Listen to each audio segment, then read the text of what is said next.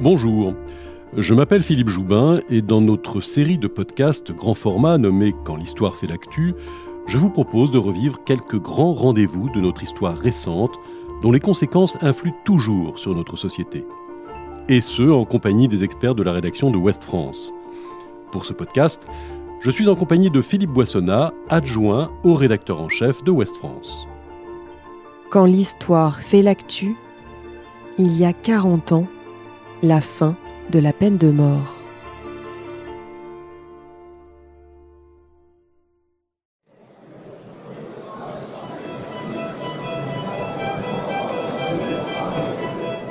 J'ai l'honneur, au nom du gouvernement de la République, de demander à l'Assemblée nationale l'abolition de la peine de mort en France. Il est 15h30 en ce 17 septembre 1981 lorsque Robert Badinter, alors garde des Sceaux, prononce cette phrase désormais parmi les plus importantes des débats législatifs. Que l'on soit pour ou contre la peine de mort, ce 17 septembre reste une date majeure. Il y a 40 ans, la France était en effet le dernier pays d'Europe à envoyer encore des condamnés sur l'échafaud.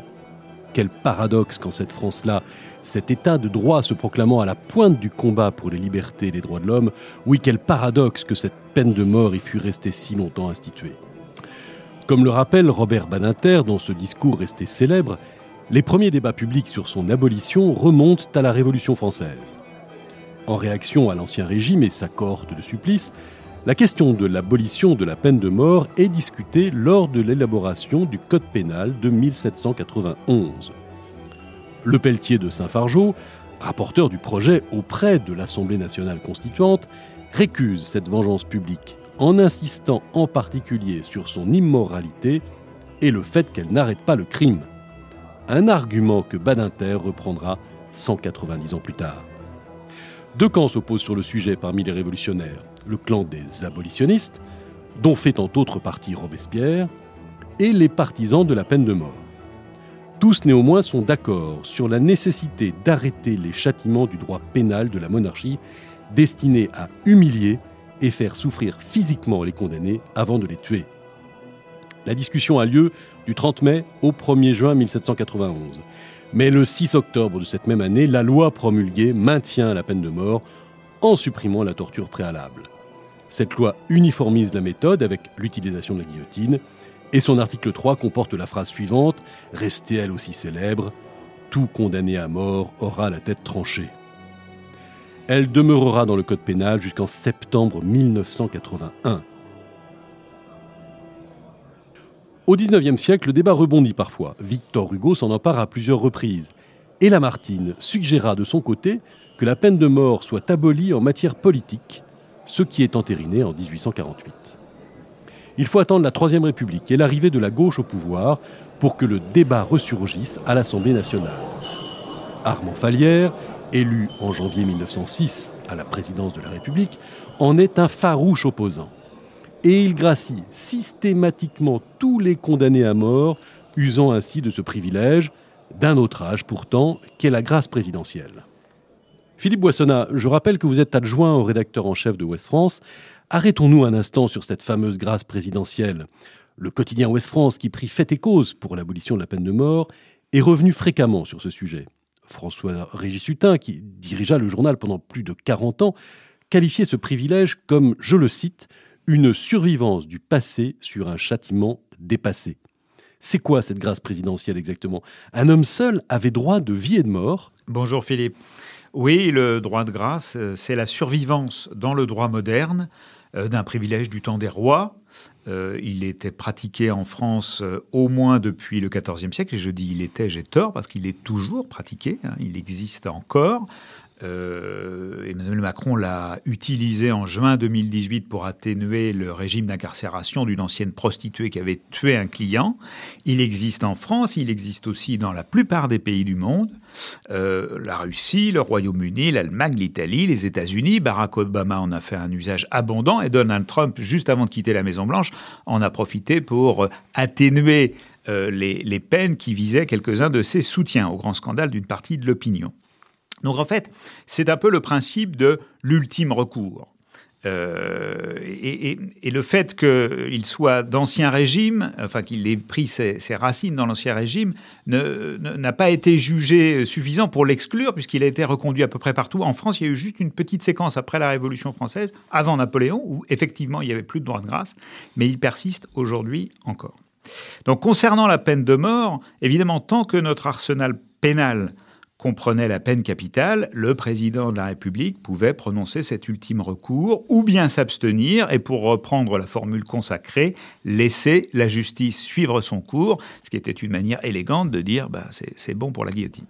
Alors, pour les présidents, vous l'avez dit tout à l'heure, c'était parfois l'occasion d'affirmer en creux leurs propres convictions, c'est-à-dire que la peine de mort n'était pas abolie, mais le président graciait sinon systématiquement, du moins de manière importante. Ça a été le cas pour Armand Falière. À l'inverse, sous le régime de Vichy, le maréchal Pétain a très peu gracié. Et il faut noter que dans l'immédiate après-guerre, au moment de l'épuration, la grâce avait rien de systématique puisqu'on a pratiqué à peu près 767 euh, exécutions capitales suite aux, condamnations.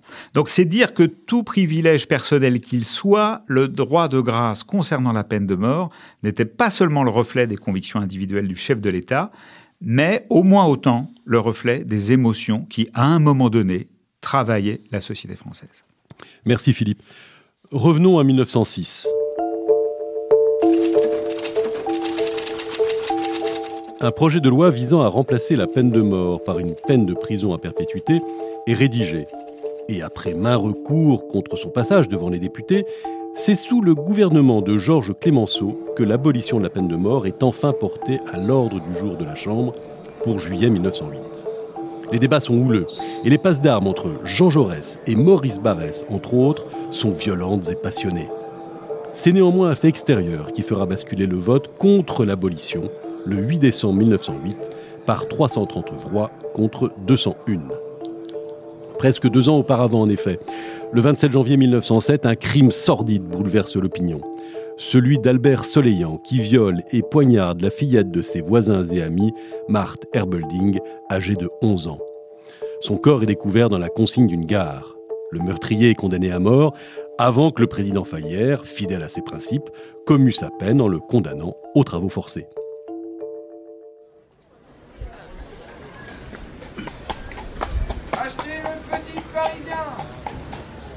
Nous sommes en septembre 1907 et une violente campagne de presse s'ensuit. Le quotidien Le Petit Parisien ira même jusqu'à organiser son propre référendum sur la peine capitale. Une nette majorité se prononce évidemment en faveur de son maintien. Un an plus tard, au moment du vote à la Chambre, nombre de députés radicaux s'en souviendront et basculeront dans le camp des rétentionnistes. Dès 1909, les exécutions reprennent avant que les deux guerres mondiales arrêtent tout net tout débat sur un sujet apparaissant marginal au regard des drames humains vécus. Sous la Ve République, les exécutions continuent, même si chaque réquisition, et plus encore chaque exécution, pose de nouveau le débat sur la place publique. Et le premier président de cette même Ve République, le général de Gaulle, était favorable à la peine capitale. Pourtant, en 1969, un sondage d'opinion révèle que 39% des Français seulement sont favorables à son maintien. Ni Georges Pompidou ni Valéry Giscard d'Estaing ne portent ce débat au Parlement. Pourtant, peu de temps avant son élection en avril 1974, Valéry Giscard d'Estaing révéla J'éprouve une aversion profonde pour la peine de mort. Puis voici ce qu'il déclara deux ans plus tard, lors d'une conférence de presse, une fois élu. Alors pour ce qui est de la peine de mort, je souhaite que la communauté nationale française et donc son législateur se saisissent le moment venu de ce problème. Naturellement, il ne convient sans doute pas de le faire à un moment où la situation de violence, et en particulier de certaines violences inadmissibles, rend la société française extraordinairement sensibilisée à ce problème. La société française est en effet partagée alors sur le cas de Christian Ranucci, condamné à mort le 3 juin 1974 pour l'enlèvement et le meurtre de la petite Marie Dolores Rambla, âgée de 8 ans. Une affaire restée célèbre puisque des doutes subsistent encore sur la culpabilité de Ranucci. Il est condamné en mars 1976, puis exécuté en septembre de la même année, le président Giscard d'Estaing ne l'ayant pas gracié. Au cours de son mandat, il permettra l'exécution de trois personnes. Et vraisemblablement, s'il avait été réélu en 1981, il n'aurait pas aboli la peine de mort. En ces années 70, parmi les autres affaires judiciaires où la question de la peine de mort ressurgit, deux en particulier ont changé le cours de l'histoire plus que tout autre. Et à chaque fois, l'avocat des condamnés se nomme Robert Badinter. Le 21 septembre 1971, deux détenus, Claude Buffet et Roger Bontemps, prennent trois personnes en otage à l'infirmerie de la prison de Clairvaux. Un détenu infirmier, vite relâché, une infirmière et un gardien. L'assaut est donné par les forces de l'ordre. Les deux hommes sont arrêtés, mais les corps sans vie de l'infirmière et du gardien sont découverts dans la salle.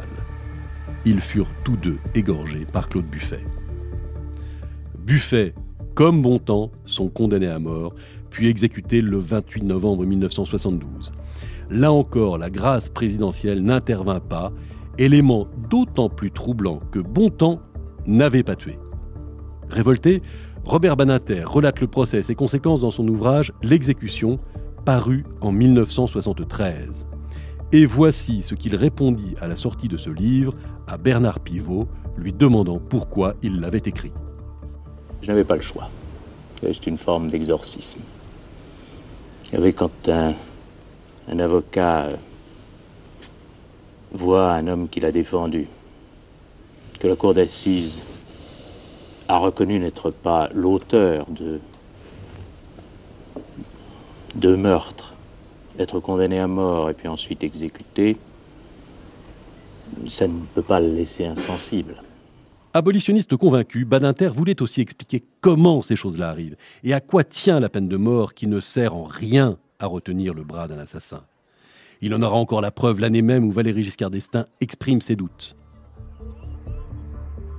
Le 30 janvier 1976, Patrick Henry enlève et tue un jeune garçon de 7 ans, Philippe Bertrand. Il est arrêté le 17 février suivant. Et le sentiment d'insécurité qui règne alors est exacerbé par la célèbre petite phrase de Roger Giquel La France a peur, prononcée en ouverture du journal télévisé de TF1 le 18 février, révélant toute l'affaire et l'arrestation du meurtrier. Le procès de Patrick Henry, qui s'ouvre le 18 janvier 1977, devient du coup très rapidement celui de la peine de mort. Peu d'avocats ont accepté de le défendre. Robert Boquillon, bâtonnier de l'Ordre des avocats de Troyes, se commet lui-même d'office avec, pour l'assister, Robert Badinter. Au premier de représenter l'accusé, au second, dans sa plaidoirie, de faire le procès de la peine de mort. Badinter n'aime pas Patrick Henry. Le crime était abominable et le personnage sans intérêt, expliquera-t-il ensuite. Néanmoins, aux douze jurés, après avoir évoqué le bruit que fait la lame qui coupe un homme vivant en deux, Badinter s'exprime en ces mots Si vous croyez dans la peine de mort, alors là vous avez un coupable. Il a avoué Le crime est odieux, à vous de décider. Mais si vous n'y croyez pas, alors là le moment est venu de dire non. Puis il terminera ainsi On abolira la peine de mort inévitablement et dans beaucoup moins de temps qu'on le croit, parce que la peine de mort en Europe n'a plus sa place, et certainement pas en France. La peine de mort sera abolie. Si vous le condamnez à mort, quand vos enfants vous regarderont, ils sauront que vous avez envoyé à la guillotine cet homme, jeune, et que vous avez choisi pour lui de le faire exécuter. Et vous verrez leur regard. L'avocat se rassoit, il venait de placer les jurés face à la peine de mort. Le 20 janvier, reconnu coupable, Patrick Henry est condamné à la réclusion criminelle à perpétuité. Le même jour, à l'issue du procès, Badinter revenait sur le mécanisme de décision du jury.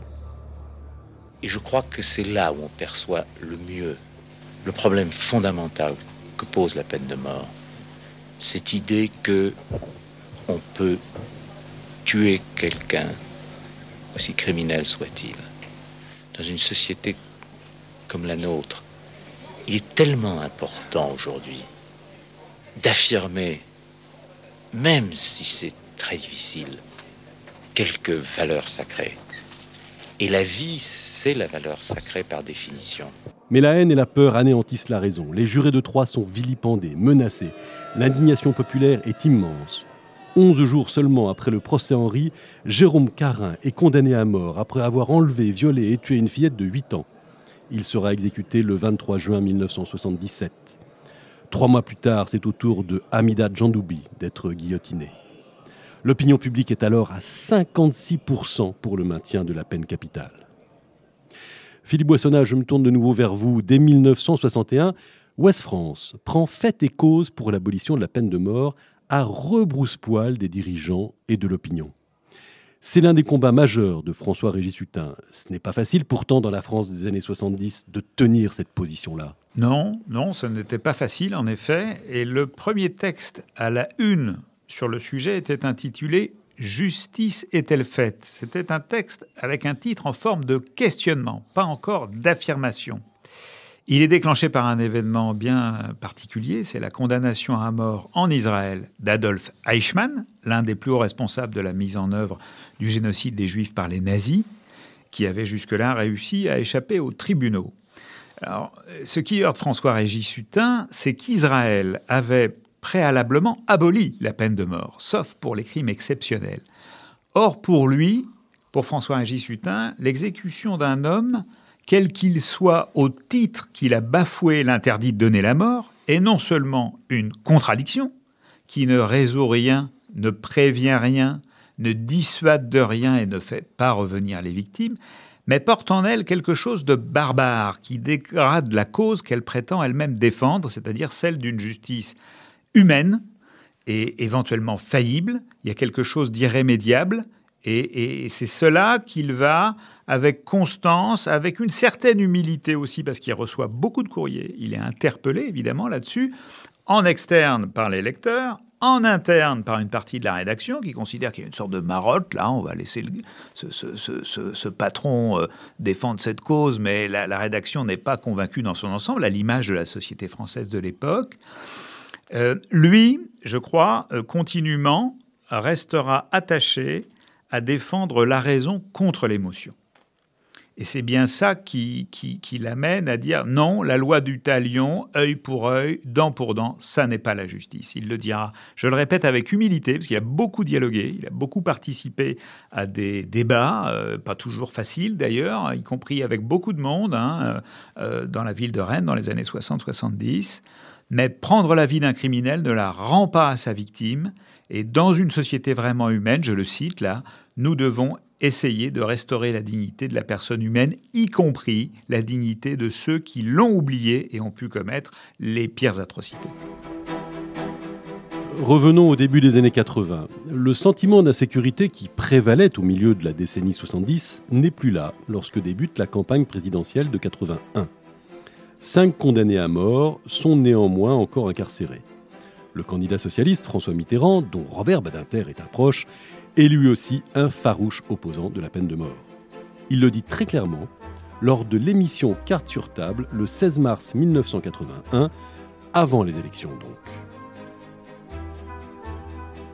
Dans ma conscience profonde, qui rejoint celle des églises, l'Église catholique, les églises réformées, euh, la religion juive, la totalité des grandes associations humanitaires, internationale et nationale. Dans ma conscience, dans le fort de ma conscience, de ma conscience, je suis contre la peine de mort. Le 10 mai 1981, François Mitterrand est élu président de la République. Douze jours plus tard, dans le gouvernement maurois, Robert Baninter est nommé ministre de la Justice. Malgré une opinion publique toujours favorable au maintien, le nouveau ministre veut aller vite, de manière à éviter l'enlisement et le renoncement comme ce fut le cas entre 1906 et 1908. Il doute aussi du soutien du groupe socialiste à l'Assemblée si les choses traînent. Et d'ailleurs, dès le 25 mai, au tout début de son septennat, donc, François Mitterrand gracie un condamné à mort, Philippe Maurice. Badinter voir le président sans tarder et lui explique tout le monde sait que vous êtes partisan de l'abolition et que, étant partisan de l'abolition, vous gracierez les condamnés à mort. Par conséquent, les jurés, sachant que vous gracierez, condamneront à mort bien plus fréquemment. Dès fin août 81, le projet est mis à l'ordre du jour de l'Assemblée nationale. La presse est elle aussi très divisée sur ce débat et prend parti. Ouest France est à la pointe de ce combat. Et je vous propose d'écouter à ce propos son emblématique directeur, François-Régis Hutin, que vous aviez interviewé sur le sujet, Philippe Boissonnat. L'homme est un homme. Et c'est quelque chose qui vit et qui brille tout au fond de lui comme une petite veilleuse qui fait qu'il est un homme. Ça, je ne sais pas ce que c'est, mais c'est à partir de ça qu'on dit c'est ça la dignité. C'est ça la nature aussi. Et cette petite flamme-là, cette petite veilleuse-là, que tout homme, fut-il criminel, porte en soi, même s'il la recouvre des pires horreurs qu'il commet, elle est là. Et ça, je dis, personne n'a le droit d'éteindre ça. Le 17 septembre, le jour où un sondage d'opinion publié par le Figaro révèle que 62% des Français sont pour le maintien de la peine de mort, Robert Badinter monte à la tribune de l'Assemblée nationale. La France est grande parce que elle a été la première en Europe à abolir la torture. Et il y avait à cet instant dans le pays des esprits précautionneux qui disaient que sans la torture, la justice française serait désarmée, que sans la torture, les bons sujets seraient livrés aux citoyens. La France a été parmi les premiers à abolir l'esclavage, ce crime qui déshonore encore l'humanité il se trouve que la France aura été, en dépit de tant d'efforts courageux, un des derniers, presque le dernier, et je baisse la voix pour le dire, en Europe occidentale, dont nous avons été le foyer et le pôle si souvent, à abolir la peine de mort. Sur la valeur dissuasive de la peine de mort qui lui est sempiternellement opposée, Badinter s'emporte. Sachez bien que dans la foule qui à Troyes criait au passage de Buffet et de Bontemps autour du palais de justice À mort Buffet, à mort Bontemps, se trouvait un jeune homme qui s'appelait Patrick Henry. Croyez-moi, à ma stupéfaction, quand je l'ai appris, j'ai compris ce que ce jour-là pouvait signifier, la valeur dissuasive de la peine de mort. Et l'avocat, devenu garde des Sceaux, de conclure Demain, grâce à vous, la justice française ne sera plus une justice qui tue. Demain, grâce à vous, il n'y aura plus pour notre honte commune, des exécutions furtives à l'aube sous le dais noir dans les prisons françaises. Demain, les pages sanglantes de notre justice seront tournées.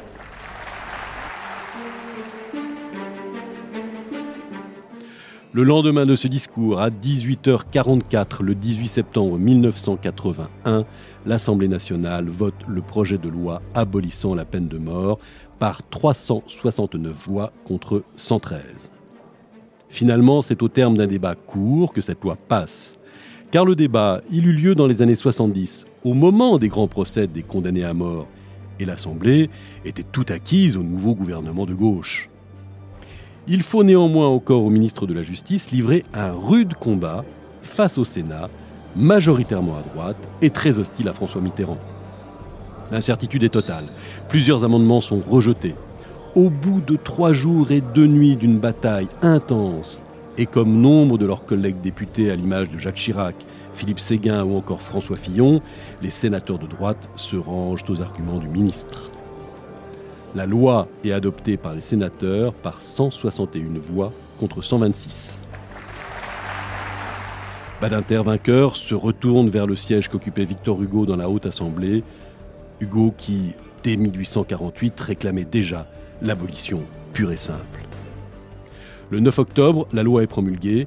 La France devient le 36e pays à abolir la peine de mort. Philippe Boissonnat, je me retourne encore vers vous. 40 ans après cette abolition, comment expliquer que la France, qui se veut la patrie des droits de l'homme, ait mis tant de temps à y procéder? 190 ans entre le premier débat et l'abolition. En 81, tous nos voisins européens avaient déjà renoncé, et certains de longue date, à la peine de mort.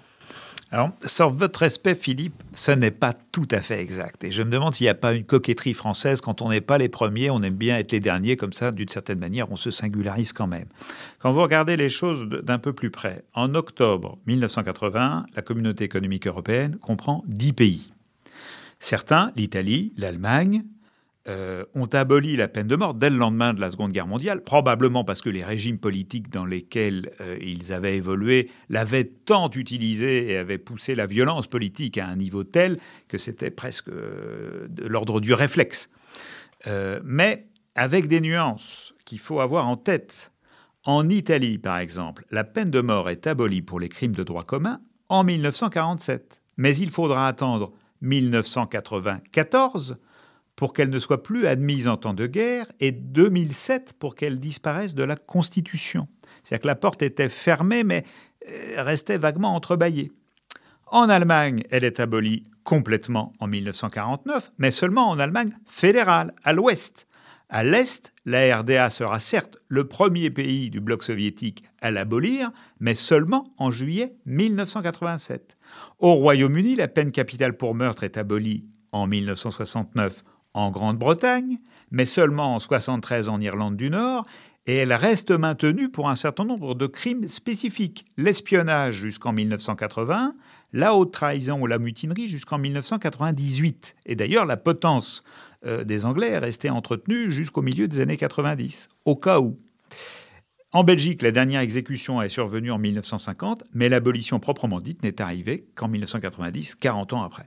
Donc oui, la France a été une des dernières des pays de, l'Union européenne de 1980 à, à partir sur le sujet, si j'ose dire, à le trancher. Elle l'a tranché d'un seul coup, alors que dans la plupart des autres pays d'Europe, il y a eu des séquences différentes, un temps pour les crimes de droit commun, un autre pour les atteintes à la sûreté de l'État, la rébellion ou d'autres crimes spécifiques. En fait, c'est un mouvement de réflexion rationnel qui s'est joué dans tout le demi-siècle, séparant la fin de la débauche de violence euh, à laquelle a correspondu la Seconde Guerre mondiale et la période actuelle. C'était sans doute le temps nécessaire à l'Europe pour s'apaiser politiquement et prendre un peu de recul par à tous les événements collectifs violents qu'il avait traumatisés depuis 14 jusqu'à la fin de la séquence de la décolonisation des années 60. Donc, ce qui est à noter et qui n'est pas beaucoup su, c'est qu'en retirant cette peine de notre arsenal judiciaire, on n'a pas enregistré la flambée des homicides que certains redoutaient, et même au contraire, à la fin des années 80, on comptabilisait entre 1600 et 1800 homicides par an en France. Depuis les années 2000, on est de manière assez continue entre 800 et 1000 homicides par an, y compris en incluant les flambées de violences terroristes. Merci beaucoup Philippe de ces éclaircissements. Euh, car l'abolition de la peine de mort euh, va de soi aujourd'hui. Elle est effective depuis 40 ans. Et si longtemps l'opinion publique s'est rangée durablement derrière cette suppression, une récente enquête Ipsos Soprasteria, publiée en septembre 2020, relevait que 55% des Français étaient pour le rétablissement de la peine de mort. Depuis 2007, pourtant, à l'instigation de Jacques Chirac, cette interdiction est devenue constitutionnelle. Voilà cinq ans, voici ce que Robert Badinter déclarait à la chaîne Public Sénat concernant un hypothétique retour en arrière. Il ne peut y avoir que des, euh, je dirais, des, déclarations euh, démagogiques émanant de femmes ou d'hommes qui savent parfaitement que c'est impossible, que c'est impossible au regard de la situation constitutionnelle. C'est un principe constitutionnel. Il faudrait modifier la Constitution. On n'imagine pas que ceci puisse arriver. Et c'est quitter aujourd'hui le camp si majoritaire aux Nations Unies qui interdit le recours à la peine de mort. En 2021, si de par le monde 54 pays recourent encore à la peine de mort, ils sont 141 à l'avoir abolie dans leur législation ou à ne plus la pratiquer.